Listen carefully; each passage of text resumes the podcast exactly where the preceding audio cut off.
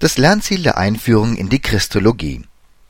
Wenn Sie diese Einführung in die Christologie durcharbeiten, die Übungen wie angegeben machen und sich ihre Inhalte einprägen, werden Sie erläuternd Stellung nehmen können zum Thema der Christologie, zur Frage ihres Ansatzes, zu ihrer Stellung innerhalb der gesamten Dogmatik und zum Aufbau der Christologie selbst.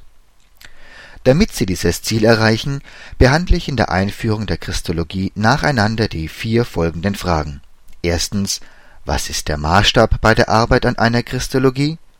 Zweitens, wie lautet das Thema der Christologie? Drittens, setzt die Christologie bei der Gottheit oder bei der Menschheit Jesu an? Und viertens, wohin gehört die Christologie im Gesamtaufbau der Dogmatik und wie ist sie selbst aufgebaut? Für Sie sind die Fragen zwei bis vier wichtig, da ich hierzu Übungen formuliert habe, die Sie machen sollen. Die erste Frage dagegen bildet lediglich eine Vorüberlegung, die sich mit der Heiligen Schrift als Maßstab für Aussagen einer Christologie beschäftigt